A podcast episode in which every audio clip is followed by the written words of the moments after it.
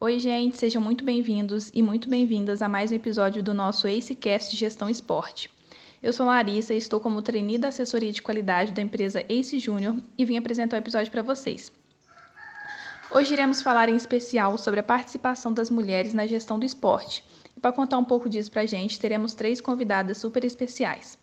A Isabel Miranda, ela possui graduação em Educação Física pela Universidade Federal de Minas Gerais, mestrado em Ciências do Movimento Humano na área de Fisiologia do Exercício pela Universidade do Estado de Santa Catarina, pós-graduação em Gestão Esportiva pelo Comitê Olímpico Brasileiro, é técnica de natação das categorias de base até equipes adultas por 12 anos, assessora e chefe do Departamento de Integração da Ciência do Esporte do Minas Tênis Clube por oito anos e meio e coordenadora do convênio entre Minas Tênis Clube e Comitês Olímpico e Paralímpicos Britânicos por três anos. Gerente da Ciência do Esporte do Clube de Regatas do Flamengo desde janeiro de 2016, com experiência na área de metodologia do treinamento desportivo, fisiologia do exercício e gestão do esporte de alto rendimento, atuando principalmente nos seguintes temas: mensuração, exercício físico, emoção, estados de humor, escalas, aprendizagem e desempenho esportivo, treinamento físico, detecção e desenvolvimento de potenciais talentos esportivos, monitoramento de treinamento, prevenção de excesso de treinamento, gestão de projetos esportivos, gestão da ciência do esporte e gestão da qualidade. Outra convidada é a Beatriz Amorim, bacharel em Educação Física e Saúde pela Universidade de São Paulo, a USP, e pós-graduanda em Gestão Empresarial pelo SENAC. Foi coordenadora administrativa por oito anos da equipe de voleibol feminino da cidade de São José dos Campos, São Paulo. Atuou na Secretaria de Esporte de São José com elaboração de projetos de lei de incentivo e foi professora no MBA em Gestão do Esporte na Faculdade 2 de Julho da Bahia. Atualmente trabalha com a capacitação de gestores do esporte por meio do Coaching, com mais de 100 gestores atendidos. E também divulga conteúdo sobre empreendedorismo e gestão de pequenos negócios do esporte em seu canal no YouTube e Mariana Novaes. Ela é bacharel e licenciada na UFJF em Educação Física, pós-graduada no IFE em Metodologia da Educação Física Escolar e doutoranda na UFJF, UFV, mestrado e doutorado em Gênero em Educação Física. Então fica com a gente e vamos conferir esse episódio que está incrível.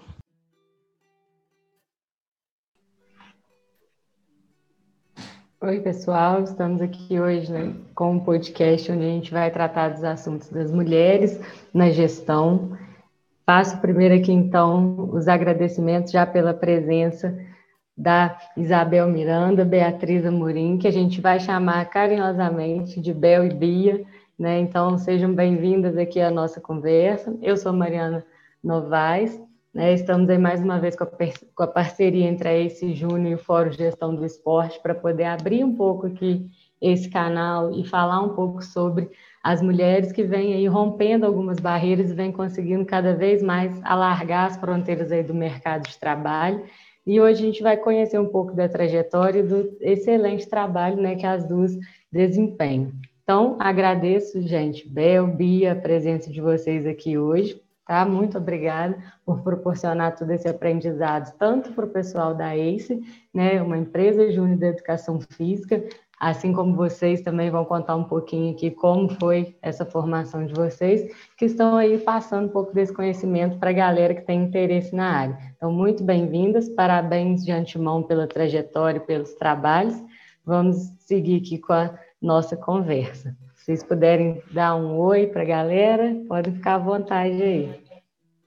É, muito obrigada, gente, pelo convite. Olá, primeiro, né, Mari, Abel.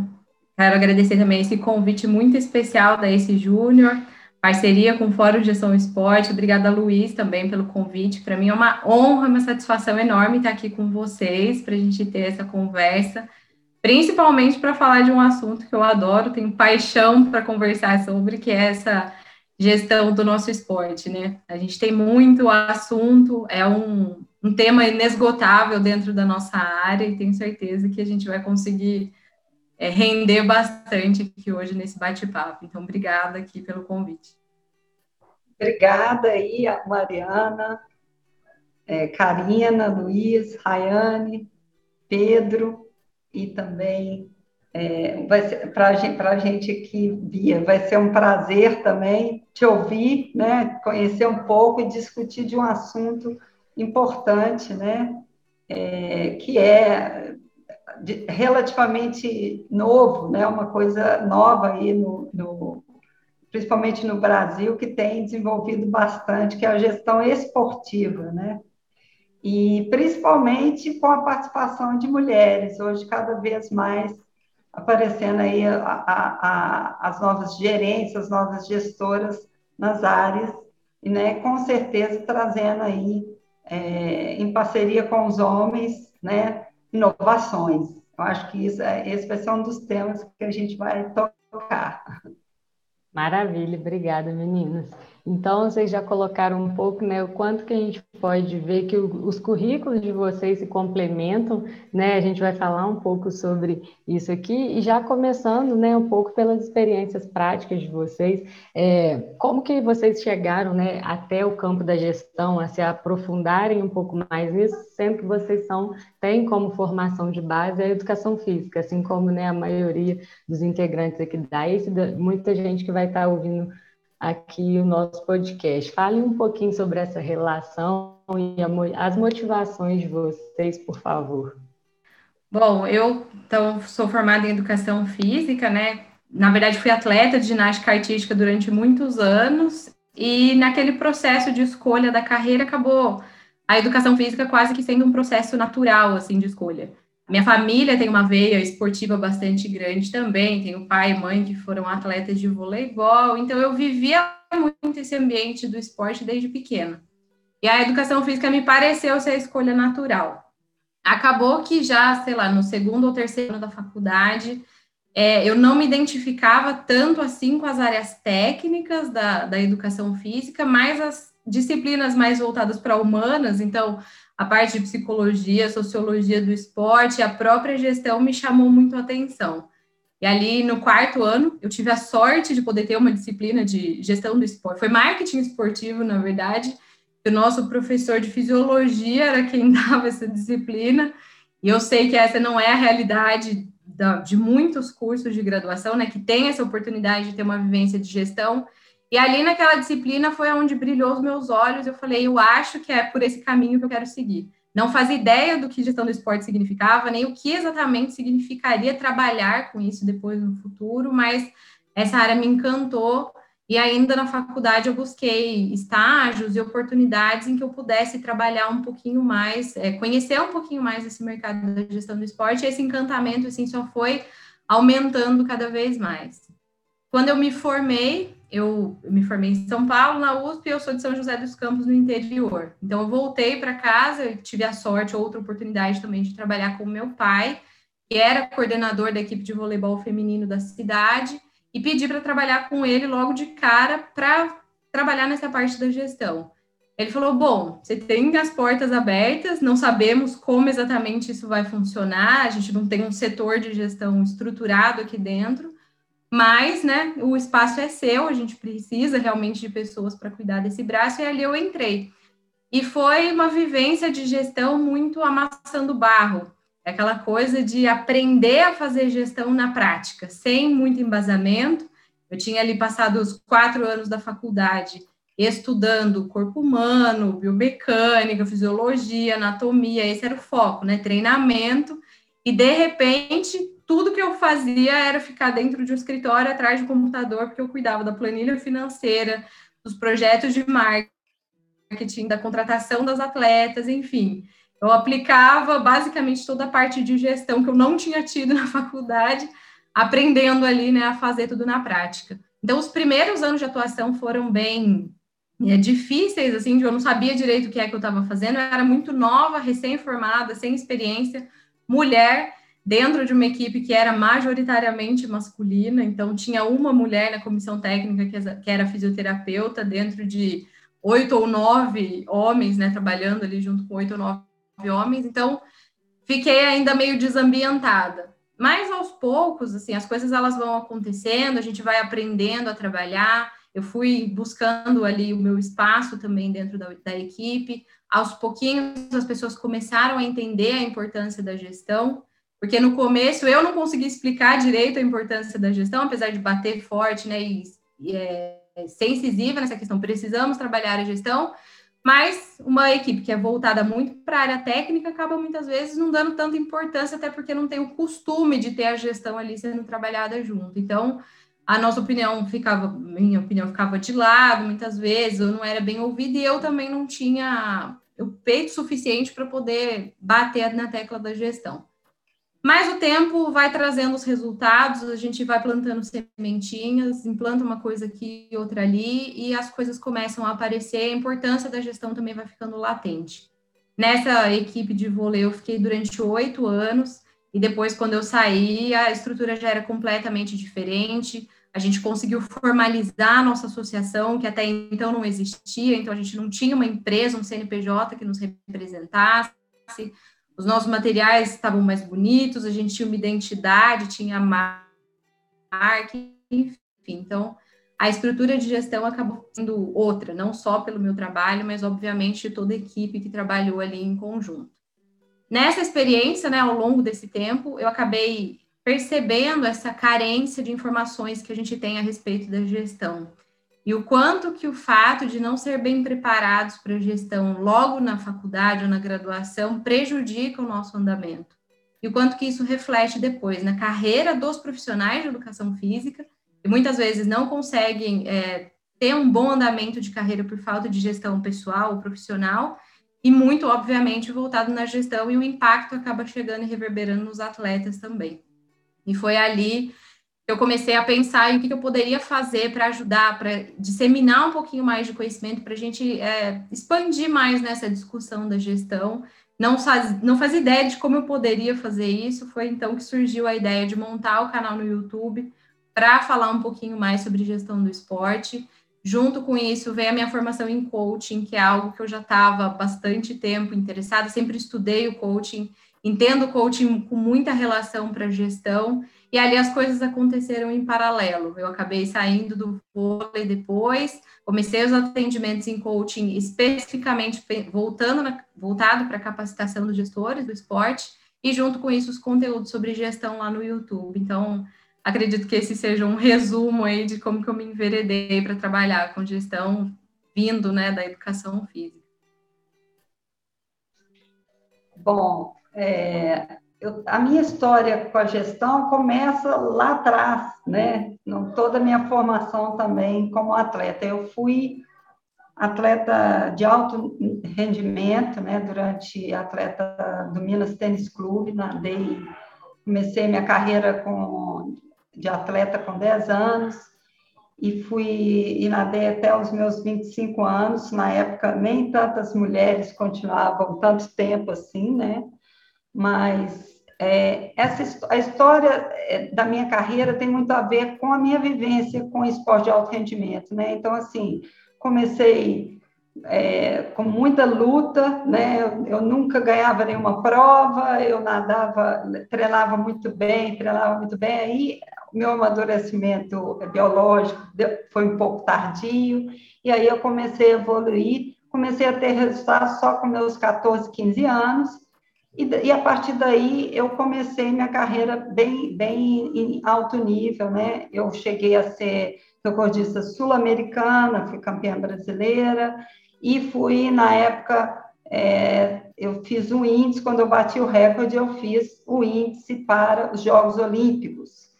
Então eu treinei até para os Jogos Olímpicos de, de 1984 em Los Angeles e aí, o que, que ocorreu? Seis meses, quatro meses antes, o Comitê Olímpico e a Confederação é, Brasileira de Natação, nem era Confederação Brasileira de Esportes Aquáticos, era CBN ainda, é, não, não, eles, eles resolveram não levar a equipe feminina. Então, isso foi um impacto muito grande para mim, que né? E como, assim como para toda a equipe feminina. E daí eu, eu, eu já tinha treinado, treinava muito, sempre fui uma pessoa que muito engajada assim nos meus objetivos. E eu falei para mim, eu, eu não, não vou conseguir ir na próxima Olimpíada. Eu, eu fiquei muito doente, eu entrei num processo de overtraining, é, síndrome do excesso de treinamento. E daí por diante eu prometi para mim que eu falava assim, eu não vou deixar que isso aconteça com mais nenhum atleta. E eu prometo que de alguma forma eu vou participar de uns jogos de Jogos Olímpicos, que é a única, a única competição que eu não participei, em tudo, campeonato mundial, pan-americano, universidade, etc. E aí, o que, que aconteceu? Eu, eu fiz minha transição de carreira, eu, eu, eu formei, eu, eu passei no vestibular nessa, na mesma época, é, para tanto para educação física como para fisioterapia. Comecei a fazer os dois, mas ainda treinava, né? Estava em processo de recuperação do overtraining, então treinava. Aí optei por trancar a fisioterapia e terminei a, a, a educação física.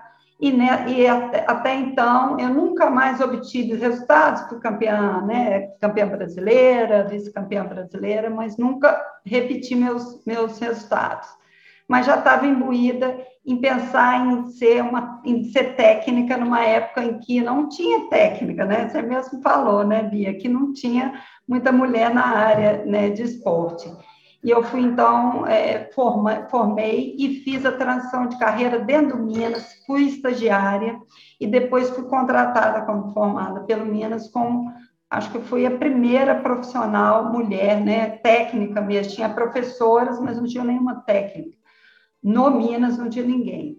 E aí eu fui formada ali, por, eu era a única mulher, fui, comecei na base e fui passando por todas as categorias, né? Como técnica, então fui evoluindo e também sendo sempre assistente técnica é, do, do, técnico principal, que foi meu técnico, Reinaldo Dias.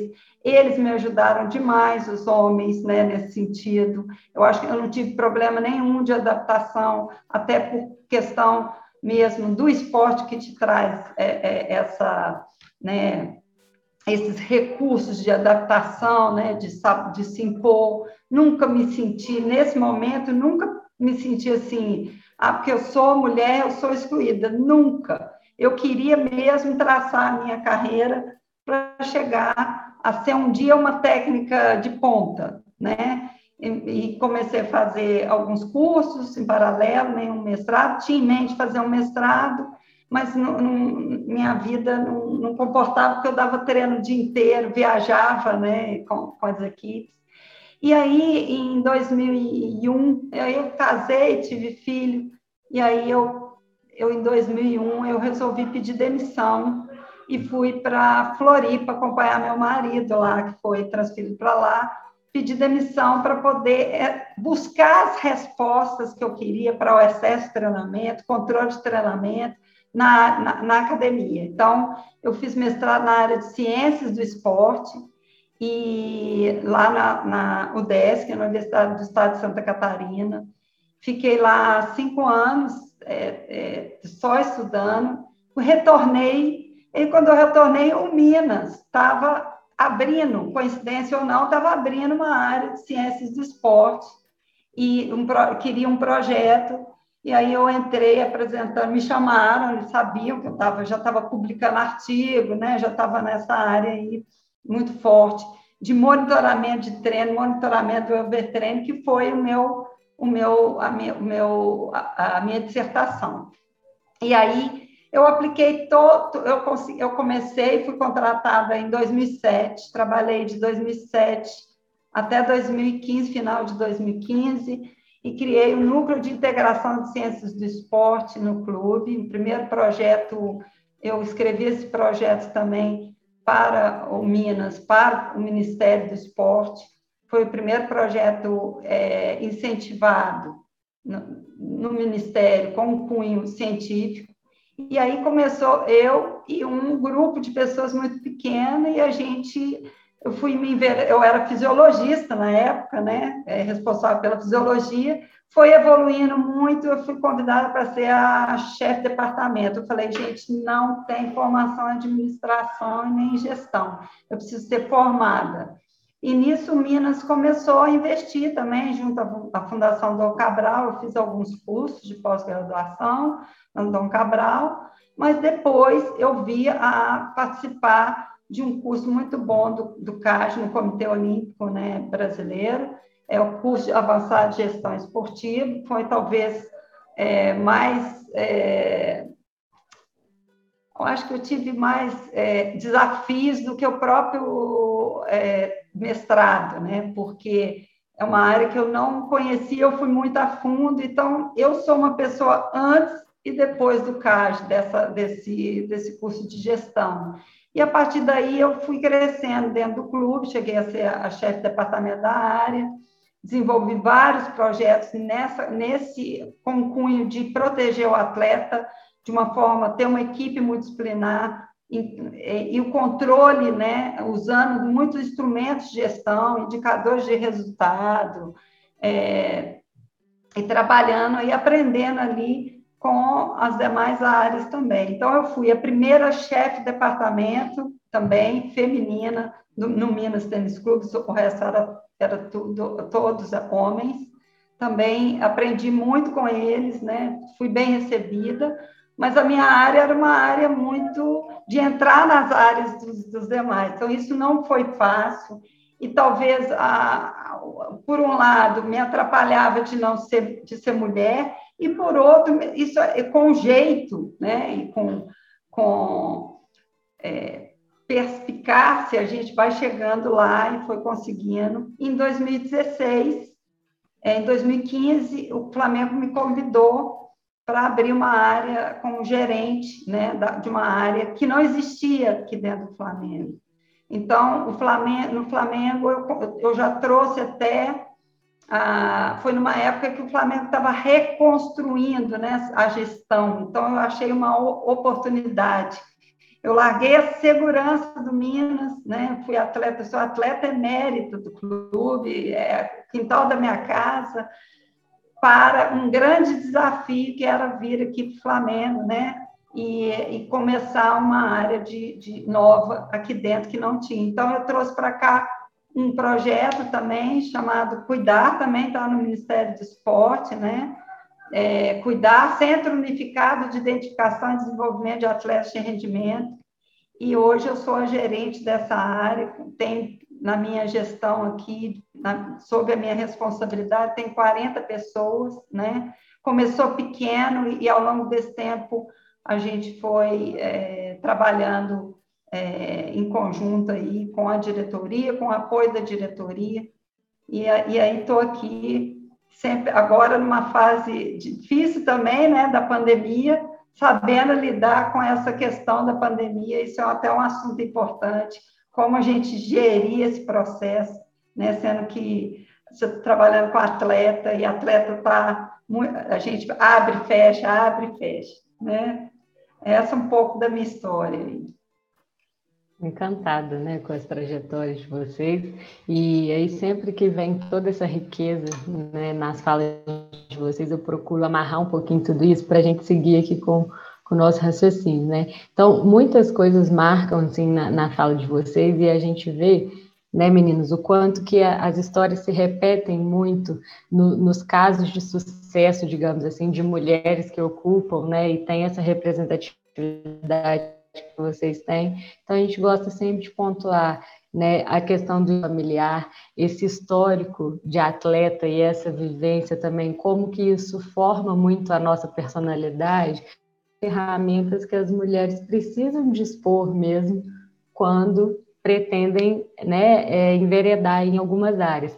É, quando vocês colocam né, que tiveram pouca dificuldade comparada ao que poderia ter sido ou algum outros casos, isso diz muito sobre né, a capacidade de vocês mesmo, a, a capacitação na qual tanto da família quanto dos próprios outros líderes né, que estavam com vocês nessa situação de poder é, abrir uma porta ou acompanhar vocês de certa forma, isso é mérito da trajetória e das características que o próprio esporte de, desempenha desenvolve na gente, de saber se impor, de saber liderar, de saber conviver e ter o que a Isabel colocou bem aí, a questão da perspicácia, né, e do engajamento forte, o quanto que isso do esporte ajuda a desenvolver essas características, né, que, que a gente acaba tendo que dispor dessas ferramentas para lidar com algumas dificuldades, e a Bia chegou até a comentar uma delas, talvez seja um desafio é, que é colocado na gestão esportiva, pela própria parte técnica, pela necessidade de se alcançar resultados. Né? Então, queria que as duas falassem um pouco sobre isso. Como que vocês né, se utilizam das ferramentas da gestão né, em clubes grandes ou até mesmo na formação de pessoas que vão gerir, tendo tantas exigências, tanta busca por resultados, né? Como que vocês articulam essas necessidades? Legal, excelente pergunta, Mariana. É, eu vejo, eu não vejo como a gente trabalhar a gestão e linkar a parte técnica e a parte de gestão em si, sem passar pelo ganho de conhecimento das pessoas que estão envolvidas ali. Então, o meu foco de trabalho acaba sendo muito voltado para os profissionais, né, que estão à frente do trabalho, seja na parte técnica ou seja na gestão. Eu acabo tendo pouco contato com atletas. E quanto mais eu atendo os gestores, quanto mais eu converso com os profissionais que estão atuando na área, mais eu vejo a importância do ganho de conhecimento em relação a isso. Então, não dá para dentro de uma equipe a gente ter conflito entre a área técnica e entre a área da gestão. Não dá para quem está na gestão querer exigir que a atenção seja voltada mais para a gestão, porque precisa olhar só para o marketing, só para o financeiro, e esquecer que precisa ter rendimento dentro da quadra, da, ou enfim, da área técnica ali que está envolvida. Assim como não tem como quem está à frente da área técnica ser focado apenas no desenvolvimento, no desempenho dos atletas e ignorar que existe o mundo da gestão, que marketing, vendas, finanças fazem parte, assim como desenvolvimento psicológico, toda a parte de relacionamento, relações interpessoais, enfim, tudo que envolve esse ambiente da gestão. É, não dá para nenhum dos lados ignorar isso. Ah, na verdade, é tudo uma interligação. A gente está dentro de um mesmo espaço em que o esporte ele tem essa característica não dá para a gente usar o esporte, comparar o esporte como uma empresa tradicional corporativa, em que está tudo legal, você só focar na parte da gestão, porque isso é o que mais importa. Não. O esporte ele tem essa característica muito peculiar, que é a questão do desenvolvimento, é a questão do desempenho esportivo, que fala muito alto e interfere diretamente na parte da gestão também.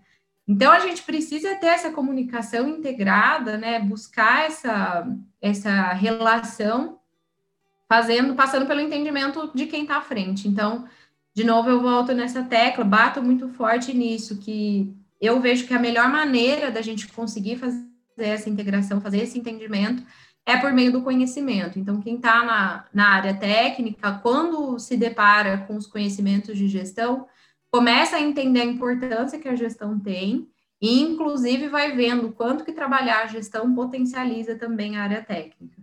E do outro lado, quem está mais à frente da gestão e lida mais com a parte operacional, administrativa, ao mesmo tempo também precisa ter esse conhecimento do esporte e respeitar todas as suas peculiaridades ali, que é um mundo bastante particular. E essa integração, ela precisa acontecer.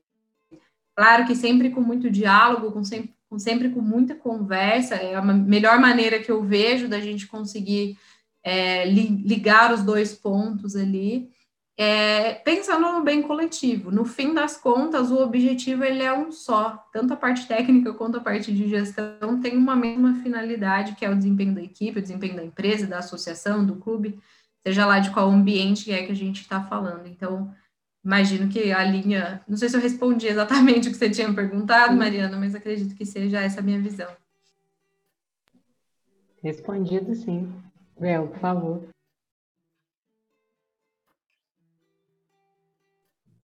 Bom, é, eu passei, acho que eu, eu tive um, privilégio de trabalhar num clube já que bem, é, que foi o Minas Tênis Clube, né? Que tem uma gestão bem consolidada, né? Os processos de gestão, um envolvimento muito grande na capacitação dos, dos, dos colaboradores, principalmente os gestores, e participei. E, então, nesse momento, o Minas foi um grande, é, uma grande escola para mim, não só na prática, mas a gente, como eu também era da área científica, eu era responsável até, junto com a RH, de trazer conhecimento na área de gestão. Eu precisava de é, ferramentas de gestão para aplicar na ciência, né? Para aplicar no projeto que eu acreditava ali. E o, e o Minas investiu muito nisso, durante, investe ainda, eu sei disso, é uma cultura do clube, por isso é, é o que é na área de gestão, e esse foi uma grande escola. Então, eu, eu, nós tivemos todos os anos é, é, capacitações. Eu mesmo, com minha equipe, a gente, é, até onde eu estive, eu, eu fui responsável pela organização de oito jornadas científicas, onde sempre era, durava umas cinco dias ou uma semana essa jornada. É, e o primeiro dia era, o tema era só sobre gestão e aí a gente aprendeu muito com isso. Fora isso, a gente buscou, né? E o Minas sempre dava essa oportunidade de a gente buscar fora algum conhecimento, benchmarking, eu fiz dois benchmarks, três benchmarks fora, porque também, além de, no Minas, eu, eu ser a chefe de departamento, eu fui coordenadora da parceria entre o Comitê Olímpico Britânico e o Minas Tênis, que eles ficaram no Minas. Então, eu tive uma oportunidade enorme de aprender com a gestão é, deles também, né? O grande aprendizado na hora de, de esporte de alto rendimento. Eu era coordenadora junto com o coordenador de lá, que também era da área de fisiologia, era da área de ciência, então aí a gente trabalhou muito junto. Eu digo que a gente, eu tinha um grupo menor lá, porque não era gerente, eu era chefe de departamento de um, de um de um grupo de, no máximo, 12 pessoas, 10 pessoas, que trabalhavam muito engajados. Nós produzimos muito material científico, 130 projetos, é, nós fizemos, apresentamos aí, publicamos em anais de congresso e, e, e, na área científica, 130 até a hora que eu saí, porque ainda continuam lá é, publicando, que isso é o mais importante, né, né, Bia? A gente começa um trabalho e é importante gerir isso. O gestor tem que deixar a sua equipe pronta, não dependendo de você. Quando eu decidi sair do, do clube para buscar inovações, né, buscar é, é, desafios maiores, que era um grande desafio, porque, diferentemente do Minas, o Flamengo estava recomeçando a sua construção na gestão, né? Que eu vi em 2016 a nova diretoria, a diretoria de 2013 do Bandeira, que começou isso. E aí isso eu achei o máximo poder participar, então busquei isso, isso lá. Mas eu tenho, é, em 2015 eu já falava com a minha equipe, gente, eu sou a pessoa mais dispensável desse clube, porque minha equipe está pronta, andando sozinha. Isso é um fato importante, é você capacitar, é você deixar o, seu sucessor pronto, né? E aí, a partir daí, a gente começa é, uma nova etapa no Flamengo. Aí, no Flamengo, eu fui um pouco, Mariana, um pouco assim, eu comecei aqui como uma, um pouco trabalhando tudo que eu acreditava e que eu tinha me é, é, capacitado na área de gestão de qualidade, eu fui primeiro uma gestora de qualidade, implantando um monte de processo de qualidade aqui dentro, não só na minha área, que nem ainda existia, mas principalmente na área do esporte olímpico. Então, eu, uma coisa também muito importante acrescentar na gestão, quando você está começando um projeto, eu falo sempre que a gente começa com perfil de cargo, de quem você quer trabalhar.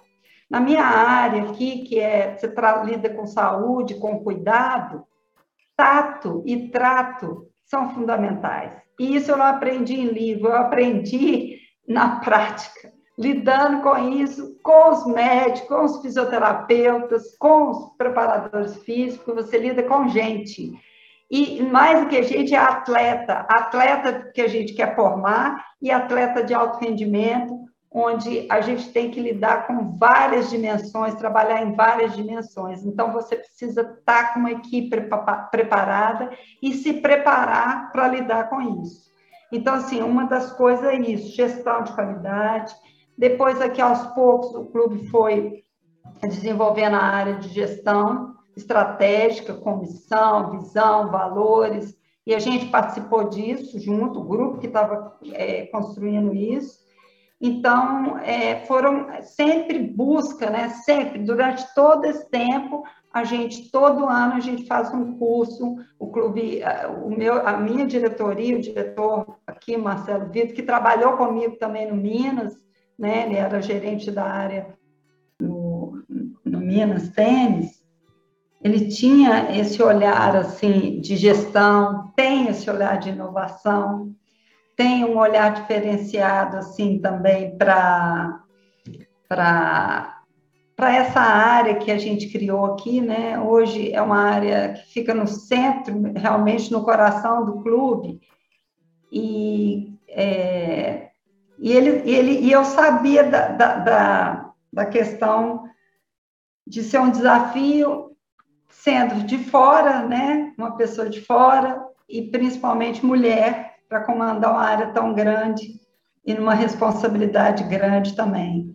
Então, ele, por um bom tempo, eu fui sendo, trabalhando aí com essa questão da qualidade, né, e a gente foi implementando aqui, e esses recursos, por exemplo, hoje eu trabalho, a gente tem reuniões, organizações organizadas toda semana, tudo hoje a gente está colocando online, né? A gente consegue trabalhar online, de, de, demos e estamos dando treino online durante a pandemia, atendimento online de fisioterapia, psicologia, isso tudo de, demandou muito tempo, muito esforço, muito, muito é, engajamento, né, Bia? Você que é dessa área de coach, principalmente é, a questão de engajamento. Acho que o meu maior desafio foi conquistar as pessoas aqui, né? É, e, e, a gente conquista quando a gente. Eu tive a oportunidade de fazer, de mandar embora quem já estava aqui e nunca quis. Eu queria aproveitar quem era daqui e valorizar e fazer ele acreditar em mim, acreditar no projeto, né? Que não foi fácil. Para isso, eu, eu usei alguns recursos, busquei ajuda de, um, de uma coaching que esteve aqui trabalhando, organizando aqui a equipe comigo, eu precisei de ajuda, fui buscar ajuda externa para ela trabalhou comigo, assistente social também, e aí eu, a gente conseguiu montar a equipe que hoje está é, tá muito mais engajada, mas ainda não posso falar a mesma coisa aqui no Minas. Ainda não tô, ainda demora ainda um pouquinho, porque eu fiquei mais tempo lá e aqui tudo é muito grande, né? O Flamengo, por, por é, isso é uma, é uma grande honra para mim trabalhar aqui, né? É muito em função do que a gente aprende. Uma coisa eu aprendi também aqui, seja mais prático, menos, é, porque a gestão também, ela ingessa as coisas. Gestão demais, né, Bia? Ingessa as coisas. Então, essa maleabilidade que a gente traz do esporte, o Flamengo aqui é assim. Vamos parar demais com dado demais, com vamos quero ver na prática. Então, é, é colocar poucos indicadores, mas indicadores que realmente retratem o que eu estou fazendo na prática. Né? Não aquela coisa louca de ficar preso, sem engessar, não pode. Gestão do esporte não pode ser engessada né? Esse é o grande cuidado. Ótimo, meninas. É Afinal, né, como o Bel colocou bem também agora há pouco, é lidar com os seres humanos, né, com seres humanos, atletas que estão ali também exigidos no limite o tempo todo, e ao mesmo tempo é a profissão deles também, então, de fato, tem que ter essa maleabilidade, né, com certeza, e, e pelo visto vocês fazem isso muito bem tocar em outro ponto também muito importante, que, embora não tenha utilizado essa palavra, eu interpretei dessa forma, que é a questão do legado, né? O quanto que, assim, saiu do Minas e tranquilamente, tendo em vista que a equipe estava pronta, né? Isso fica de bastante aprendizado também para ACE, para as outras empresas, né? O quão, o quão importante a gente ter processos né, bem registrados, as ferramentas da qualidade bem implementadas, tudo muito claro, porque a gente sabe que na gestão outra pessoa tem que conseguir chegar ali o dia que a gente não foi conseguir botar a máquina para andar, né? Então, achei isso muito interessante. E um outro ponto, né, que aí eu acho que tem tudo a ver com isso, é a palavra que está presente aí a inovação, né? E a inovação, o se reinventar durante a pandemia. E aí eu queria perguntar para vocês duas, né, o seguinte: como que vocês enxergam é, que a gente tem aqui? Não vou dizer é, do, dois lados opostos, não de modo algum, porque como a gente falou no princípio, se complementam. A gente tem a questão da ciência muito forte, da academia, né, essa formação, essa produção científica, né? Por outro lado, aqui com a Bia, a gente tem essa coisa da tendência do mercado mesmo, que é a tecnologia, é essa inovação, é o online, é a rede social. Então, queria que vocês duas né, falassem um pouco sobre isso também. Né? O, o que que uma é, bebe, entre aspas, ali na fonte da outra, como que os clubes também vêm incorporando isso para que, de fato, né, continuem tendo sucesso, né? Vocês devem ter indicadores disso aí também. Então, comentar um pouquinho disso aí, a academia, a tecnologia, como é que isso vem acontecendo. Legal, Mari. É, como sempre, são as coisas, né, se complementando ali. E a Bel trouxe alguns pontos que eu acho que são fundamentais e fica nítido de ver o que, que é a gestão sendo executada na prática mesmo, né? Como ela colocou ali, sair um pouco da teoria e buscar realmente implementar todo esse tipo de conhecimento ali no dia a dia, na prática, no ouvir as pessoas, no estar em contato com as pessoas, para se testar. Eu entendo que a inovação dentro do esporte, esse caminho de trazer esses avanços para a gente, está é, tá muito relacionado a esse dia a dia, né? Está muito relacionado a gente conseguir implementar coisas diferentes dentro das possibilidades de cada um para fazer o diferente. Então, eu trabalho num contexto muito voltado para os gestores que estão na base da pirâmide, né?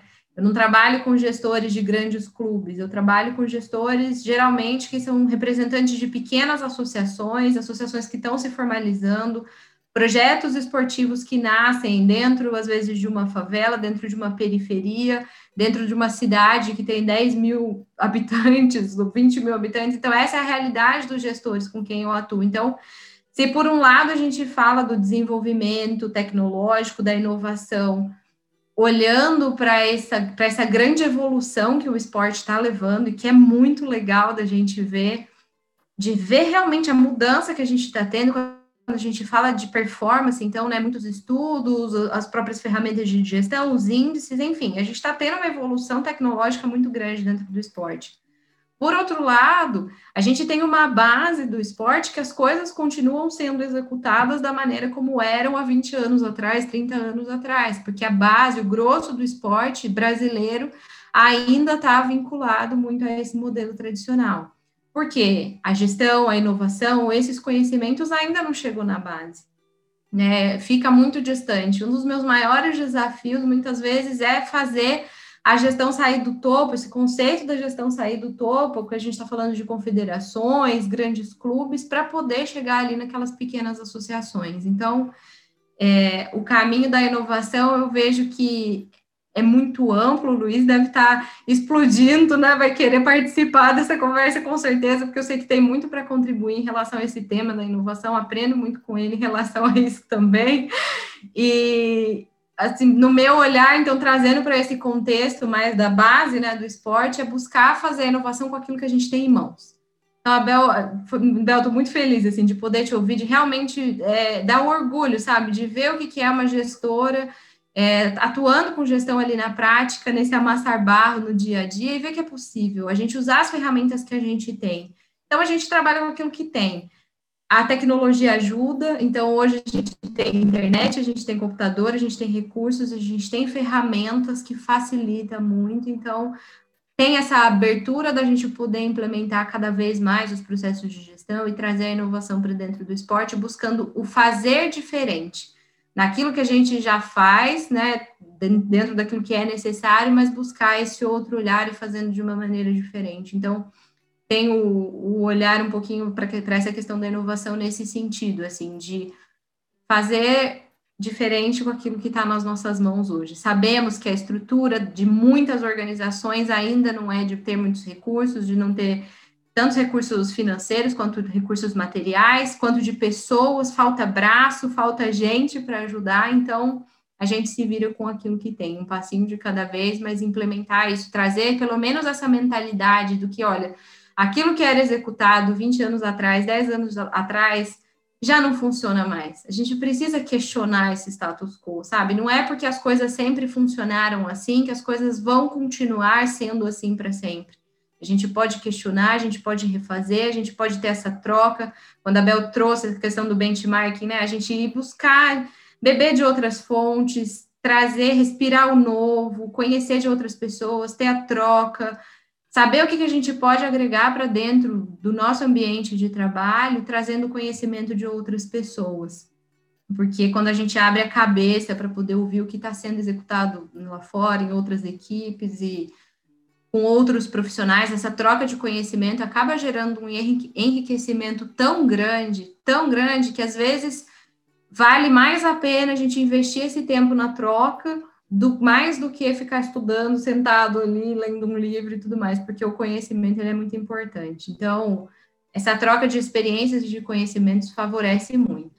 E aí, para pegar o gancho, Mari, que você colocou em questão da, da ciência, né, e da prática, que dentro da área da gestão do esporte é algo sempre muito discutido, quanto que a gestão ainda está muito voltada para a teoria e algumas pessoas defendem muita gestão na teoria, outras pessoas defendem muita gestão na prática. E, de novo, é essa busca pelo meio do caminho, o equilíbrio sempre. Então, não dá para a gente fazer a gestão só na prática, ignorando a academia, ignorando a ciência, ignorando os estudos. A gente precisa do desenvolvimento teórico para poder melhorar o nosso trabalho, o nosso desempenho.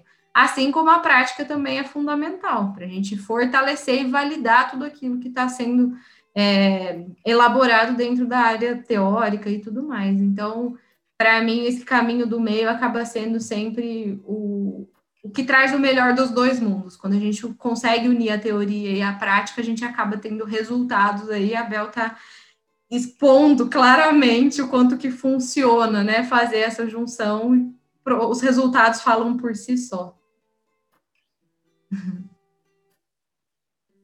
Isso, isso mesmo, Bia, assim, você falou tudo, né? Eu, eu, eu coloco um pouquinho, é, pegando o gancho aí na sua fa última fala, né, da questão da gente saber lidar com a, a, claro, a ciência sempre, né? Eu acho primeiro lugar, né? Conhecimento é tudo. Meu pai já falava, conhecimento é o maior poder que você pode ter. Ninguém te tira, ninguém te rouba né? E conhecimento, quanto mais você tem, mais você deve dividir, mais conhecimento você deve dividir, porque isso também, quando você compartilha o conhecimento, um novo conhecimento surge com a troca desse conhecimento. E aí a gente está falando de um, de um conceito que eu tenho é, tentado trabalhar ao longo desses anos, né, desde 2007, quando eu comecei com a área de ciências, é, que é o, o, grande, um grande objetivo nosso aqui é trabalhar essa coisa da transdisciplinaridade. Então, é trazer um pouco do conhecimento é, tácito, que é aquele da vivência, esse ninguém te tira, esse é maravilhoso, não tem quase nada em livro, hoje tem muita coisa escrita a respeito de conhecimento tácito, né, Luiz? É, e você coloca esse, esse conhecimento tácito junto com a, o conhecimento acadêmico, né? o conhecimento teórico. Então, aqui eu tenho um programa muito legal para quê? A gente não é, enquanto nós somos área de, de suporte ao atleta e à comissão técnica, a ciência é, né? a gente criou em 2018 o programa de suporte à decisão. A decisão de quem? Técnica, da comissão técnica. Nós somos os bastidores, nós somos suporte.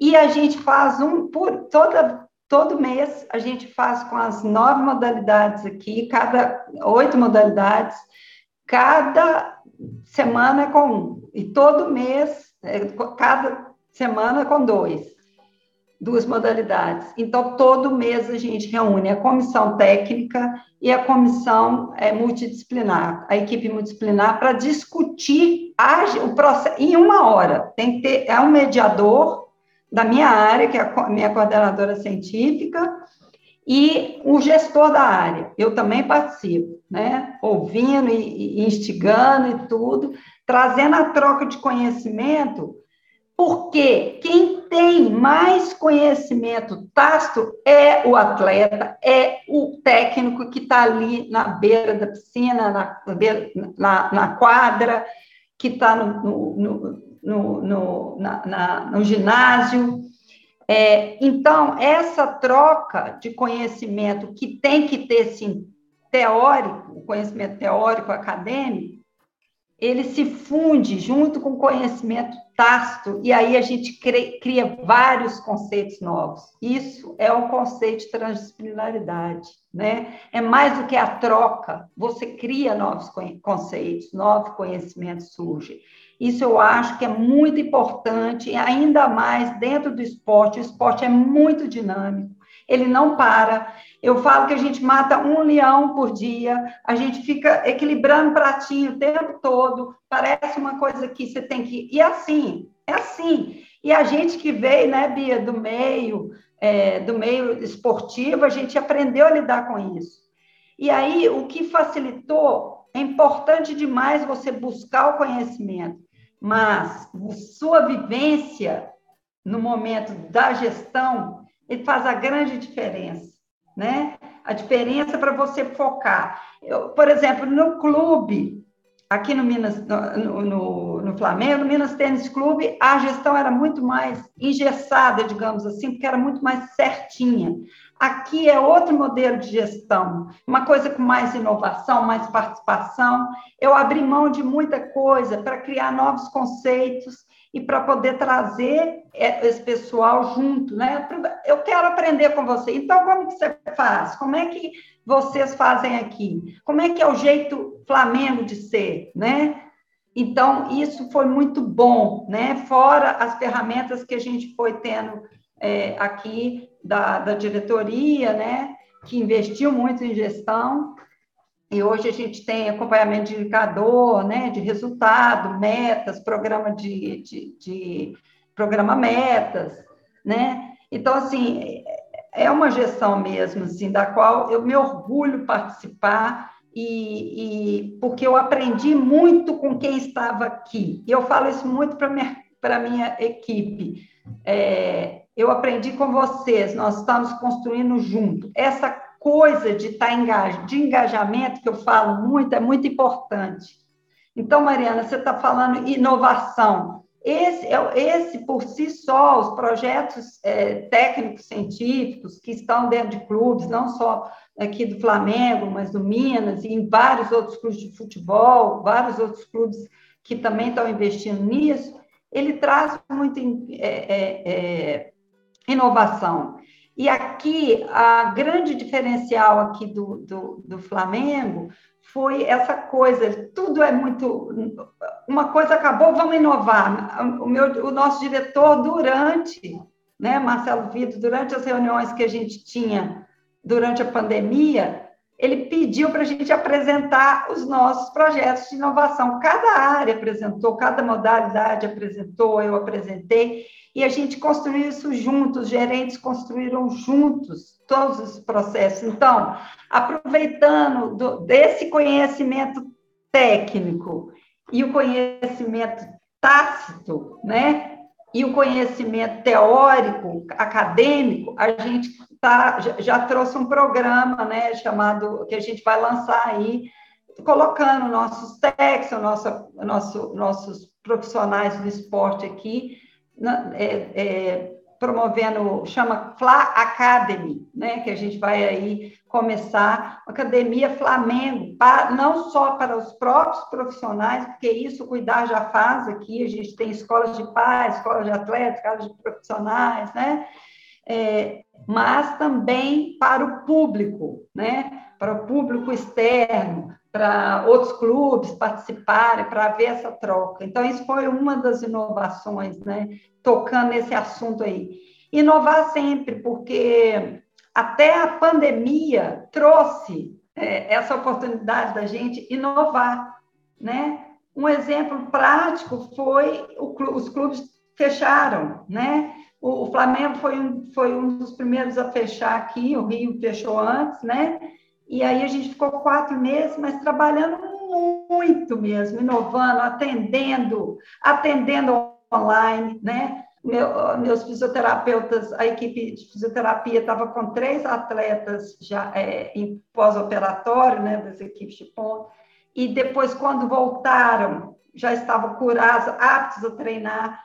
Os, os, os preparadores físicos, quando a gente teve afastamento aqui, né? Ficaram um tempo de salário suspenso é, por um tempo, acho que todos os clubes ou instituições passaram por isso.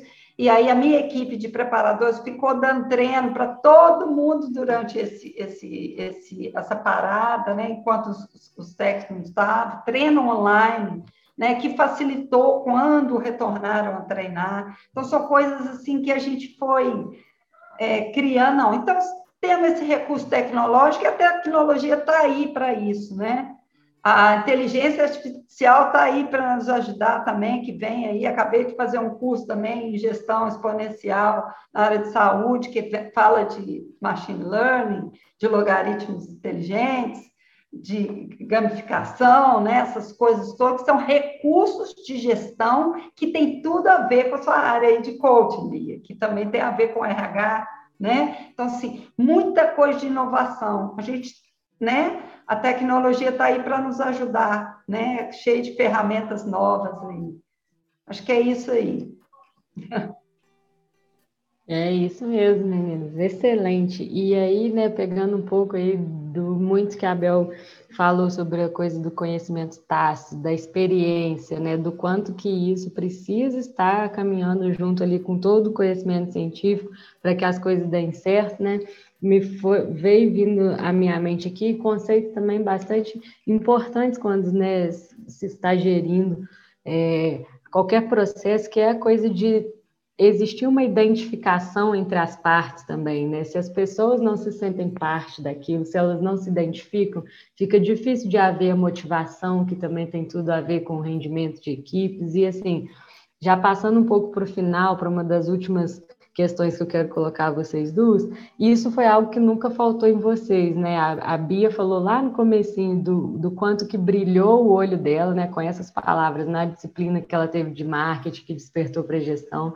A Bel fala do engajamento, né, que ela sempre foi atrás do, dos objetivos. Então, assim, vocês sempre tiveram uma identificação muito forte com o esporte, né?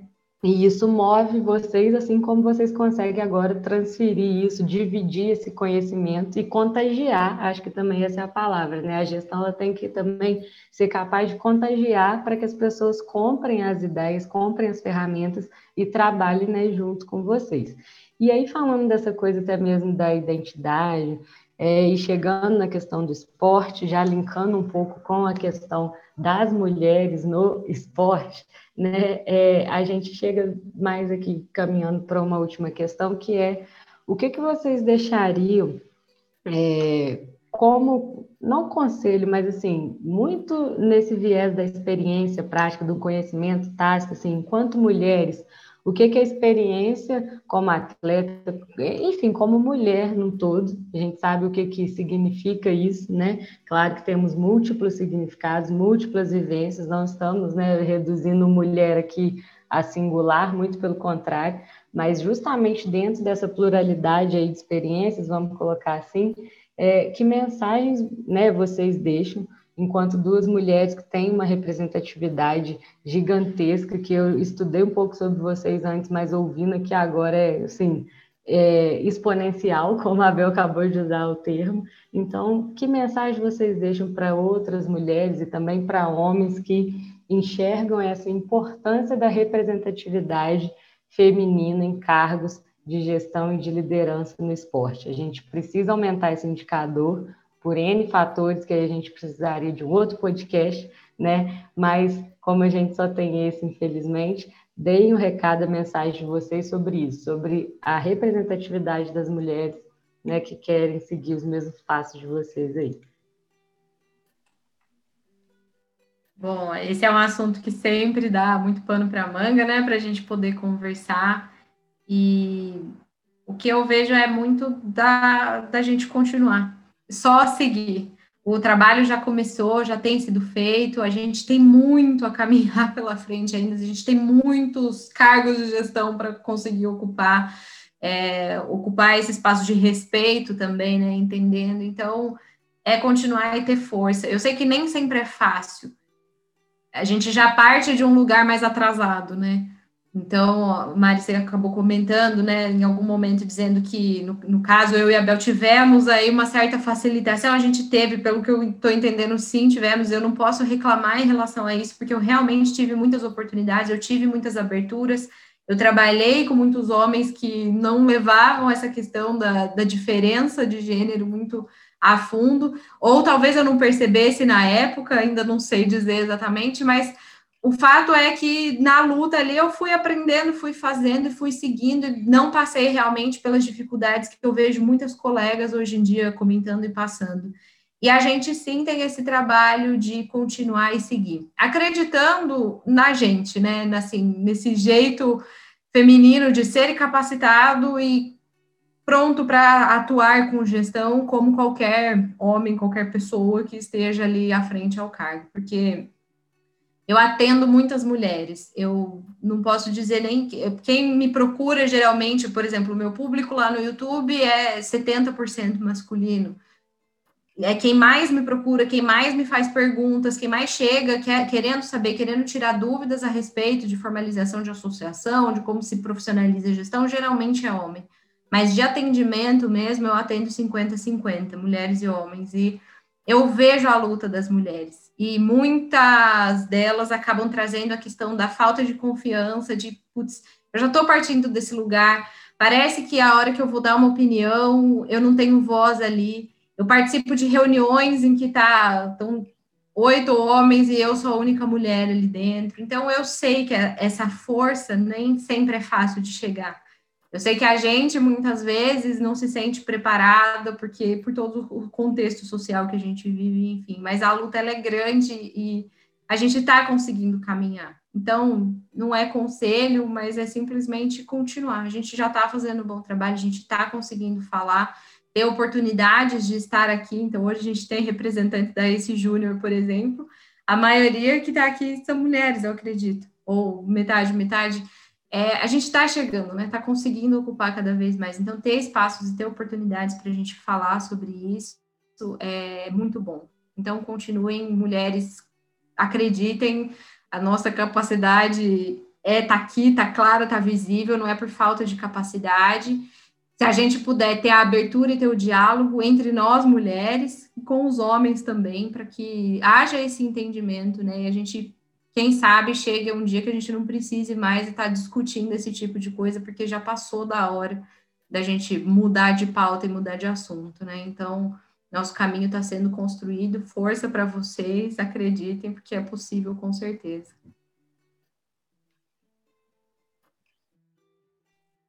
Exatamente, Bia. E aí, dentro da, da, da, da do que você falou, né? Eu também não tive muita dificuldade, acho, porque eu também acredito hoje é, que nada acontece por acaso, que tudo começa de um propósito, né? Nada acontece por acaso, eu acredito muito em física quântica, né? A gente está falando mais de ciência. Mas tudo começa num propósito, né? Eu acho que, em primeiro lugar, você tem que saber. Um, algum dia você vai te dar um clima e assim, isso é que eu quero, eu quero chegar é lá. É isso que eu quero fazer. O que que te move? É a primeira coisa é isso, propósito. O que te move? Segunda coisa, é uma palavra muito importante. O que fazer? O que eu preciso fazer? Faça. Independente se é homem, se é mulher, você tem um propósito, eu quero chegar lá. Trace seu caminho, né? E caminhe, caminhe com coragem, porque caminhar é exercitar coragem. Então, acredite em você, acredite no seu propósito. Nada vai ser fácil, o caminho não é fácil. E a outra coisa importante durante o caminho, que a gente colocou muito bem, eu e a Bia, a gente pontuou, a gente teve, a gente também aprende com os homens. Eu acho que eu tive um pouco de.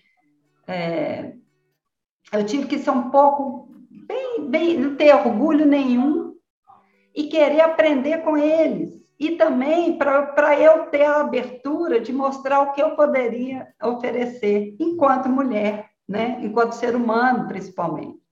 Então, duas coisas importantes é isso. Propósito eu quero deixar um legado né, em determinada área, ou não, quero, não quero passar de liso, quero, eu tenho um objetivo, caminhar, caminho, você falou isso, Bia, caminhar, caminhar é exercitar coragem. Excelente. E como você usou esse termo, né, Bel? Coragem, caminhar, me fez lembrar, né, uma autora também bem famosa nessa área que fala sobre a questão da vulnerabilidade, né? Às vezes a gente acha que estar vulnerável é o oposto de, de ser corajosa e ao contrário, a uhum. gente só consegue desenvolver a coragem quando a gente bota a cara, digamos assim, numa linguagem mais Exatamente. popular, né? E então, meninos, é novamente agradecer, né, dizer, eu não sei se foi a parte que cortou um pouquinho, mas essa questão é importantíssima da gente destacar o quanto a gente precisa lutar contra esses estereótipos que são colocados realmente sobre o papel da mulher de não ser um papel compatível com liderança, de que às vezes a gente vai obrigatoriamente né, é, ter que a todo momento atestar a competência, alcançar resultados maiores ou até em menos tempo, enfim, está ali provando a todo momento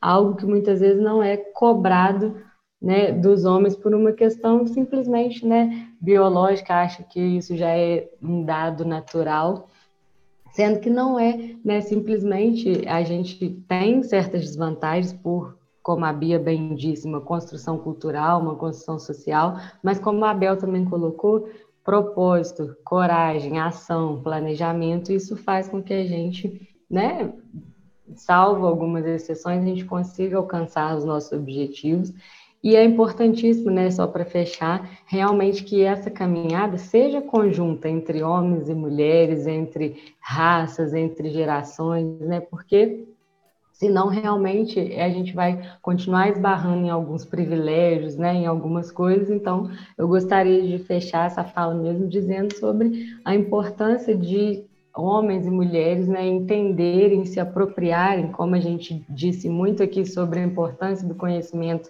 científico, se apropriarem também das questões sobre feminismo, né? O que que vem a ser isso e qual que é de fato também o papel dos homens nesse processo, para acabar muito com o discurso também vitimista, né? Assim, as feministas e as teóricas feministas já superaram isso, de a gente ter que ficar falando, né, que a mulher tem desafios, a mulher tem barreiras. Bom, né, como a Bia disse, vamos mudar o assunto, vamos avançar. Então, assim, é destacar isso também, o quanto que vocês estão onde estão também, porque provaram que tem essa é, preocupação de a todo momento se capacitar, né, e de ter o cuidado com as pessoas, de trabalhar, gerir, né, e cuidar de pessoas, simplesmente pessoas, né, acredito que esse é o caminho. Então, mais uma vez, muito obrigada, parabéns de novo, né, pelo trabalho de vocês, que vocês possam seguir firmes e sendo inspiração aí para muitas pessoas que querem fazer a gestão do esporte aí cada vez crescer mais ainda. Só gratidão mesmo, meninas. A gente que agradece, né, Bia? Uma honra para mim participar aqui. Muito obrigada pelo, pelo convite é, sempre à disposição. Falar disso, é, para mim, é um, é um licor. Para mim também, só agradecer a todos pelo convite. Foi uma delícia estar aqui com vocês, um carinho muito especial pelo projeto, né? Parabéns pelo trabalho que vocês têm desenvolvido aí. Tá muito legal de ouvir, ouvir alguns podcasts, algumas entrevistas. Estão agregando muito conhecimento. Eu, como falei, não vejo outro caminho a não ser esse, a gente compartilhar, trocar. Então, foi muito bom, Bel, foi um prazer estar aqui com você. Obrigada, viu, pela pela aula aqui que você trouxe. Mari, também, obrigada pela condução a esse Júnior e o Fórum Gestão Esporte. Obrigada pelo convite. Então, esse foi mais um episódio do nosso AceCast Gestão Esporte. E fiquem ligados que logo mais tem episódio chegando. Até a próxima. Thank you.